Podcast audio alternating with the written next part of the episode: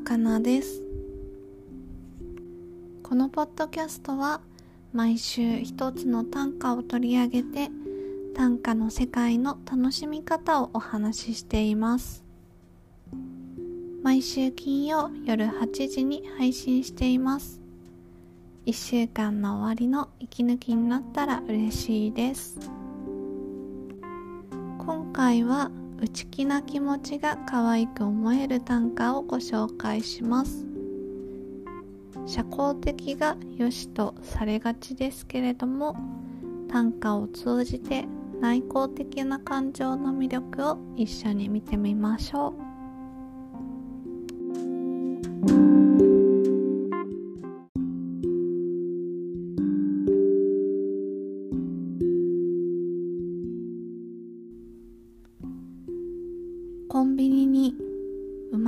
わってしまってもくせ毛で俺と気づいてほしい。コンビニに生まれ変わってしまってもくせ毛で俺と気づいてほしいはい、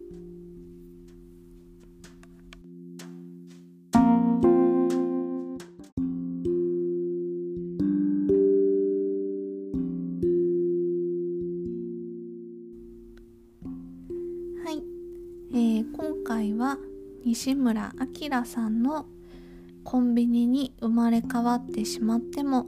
くせ毛で俺と気づいてほしい」をご紹介します、えー、最近はですね2000年以降に発表された、えー、超近代短歌をですねご紹介しているんですけれども今回も、えー、2018年発表の歌手、えー、コンビニに生まれ変わってしまっても」という歌集に収録されている短歌をご紹介したいと思います。これね私あのこの短歌を最初に読んだ時になんとなくですけど引きこもりの人を想像したんですね。であのこの短歌に「引きこもり」っていうキーワードまあ、それを連想させるようなキーワードって一つも入ってないんですけどなんとなくこういうこと言う人って引きこもってる人なのかなって勝手に想像していてでなんかすごく内向的じゃないですか。あのコンビニに生まれ変わってしまってもっていうそもそもの設定がまずありえないことだしなんかね普段外に毎日で出かけてる人が俺がコンビニに生まれ変わってもっていう発想はあんまり出てこないような気がするんですよね。なんでそういう風に思ったかはわからないんですけどなんかそういう風に感じてですね、まあ、コンビニっていうワードもそうなのかな。例えば俺がディズニーランドに生まれ変わってもとかそういう感じだったら俺が山に生まれ変わってもみたいな感じだったらちょっと外に出てるようなイメージはあるんですけどコンビニっていうのがそもそもすごくなんだろうどこの家も近くにコンビニがあるのでその生まれ変わる対象としてもすごく身近なものだしすぐに行けるようなものだしなんかその昼夜問わず24時間やってるので昼夜っていう感じもあんまりしないしだからその明るなんだろう日中の明るさみたいなのもあんまり感じないんですよね。24時間ずっと同じ明かりが灯ってるっていうそういうなんか規則正しい生活とはちょっとかけ離れたような存在なんですねイメージ的にコンビニっていうのが。だからなんとなく毎日朝起きてで外に出て日差しを浴びて日が落ちたら家に帰って、えー、夜は寝るみたいなそういう生活をあんまり想像できなくてそれでなんか引きこもりの人の歌なんじゃないかなって思ったんです。でしかもまあコンビニっていうね無機質なものに生まれ変わるっていう設定もすごくあのなんだろう普通じゃない感覚だしでしかもねくせ毛で俺と気づいてほしいって言ってるんですよねでコンビニにくせ毛ってないじゃないですか。コンビニってね髪の毛生えてないからそもそもくせ毛も何もねただのコンクリートの四角いつるっとした箱なんですけど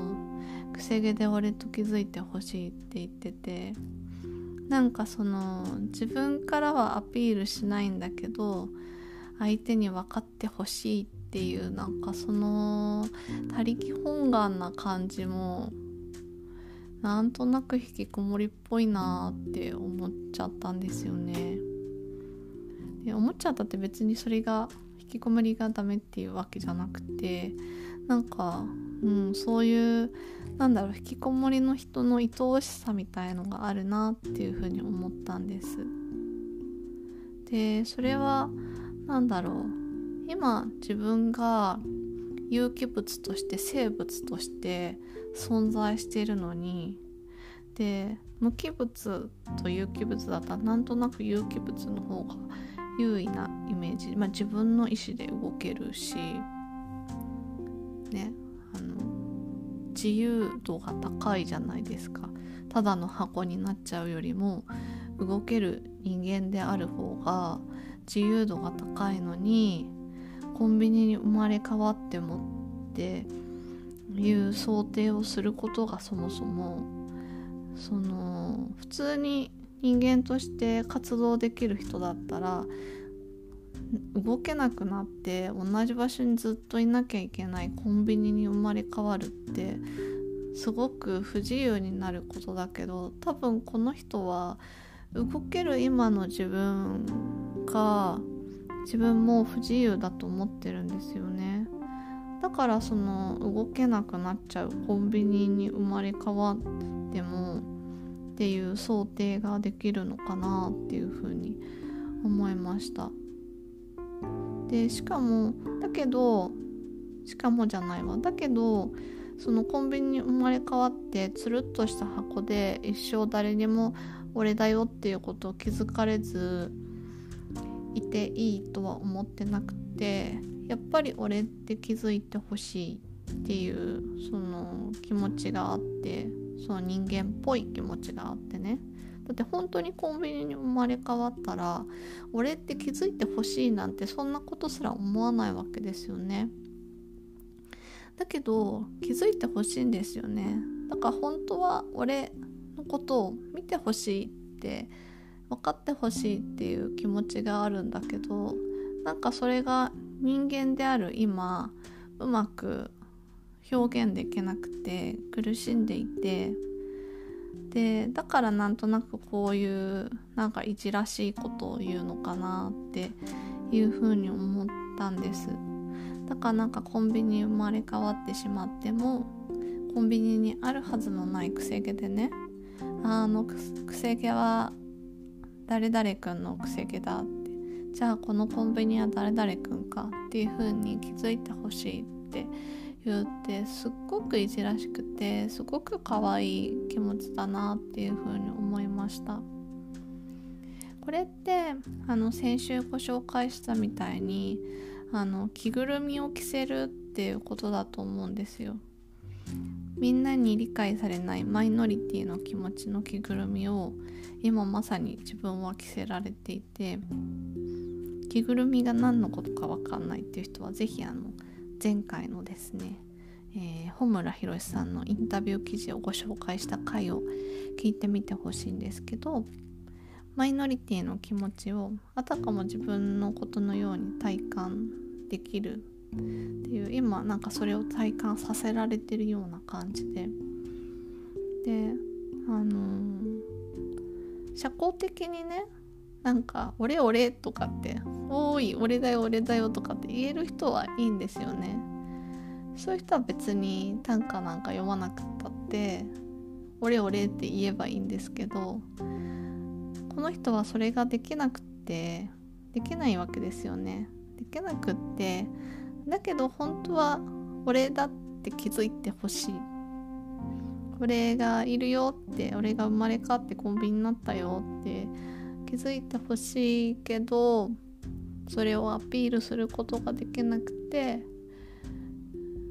せめてねくせ毛を生やしてほら俺のくせ毛だよ気づいてっていうなんかそういう切ない気持ちなんかいじらしくてだってね俺っていう方が楽でコンビニにくせ毛を生やすってすごく労力で そもそも労力かけたからって生えるものでもないんですけどすごくまどろっこしいやり方じゃないですか。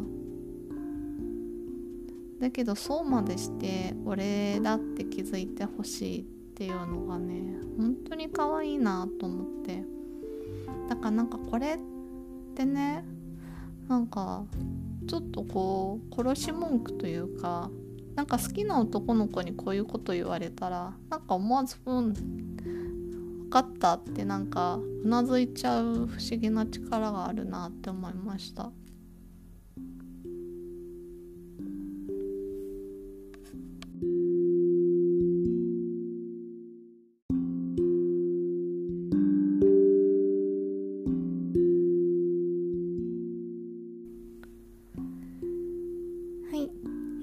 かがでしたでしょうか？今回は西村明さんの「コンビニに生まれ変わってしまってもくせ毛で俺と気づいてほしい」をご紹介しました。短歌の世界の歩き方は毎週金曜夜8時に配信しています。また来週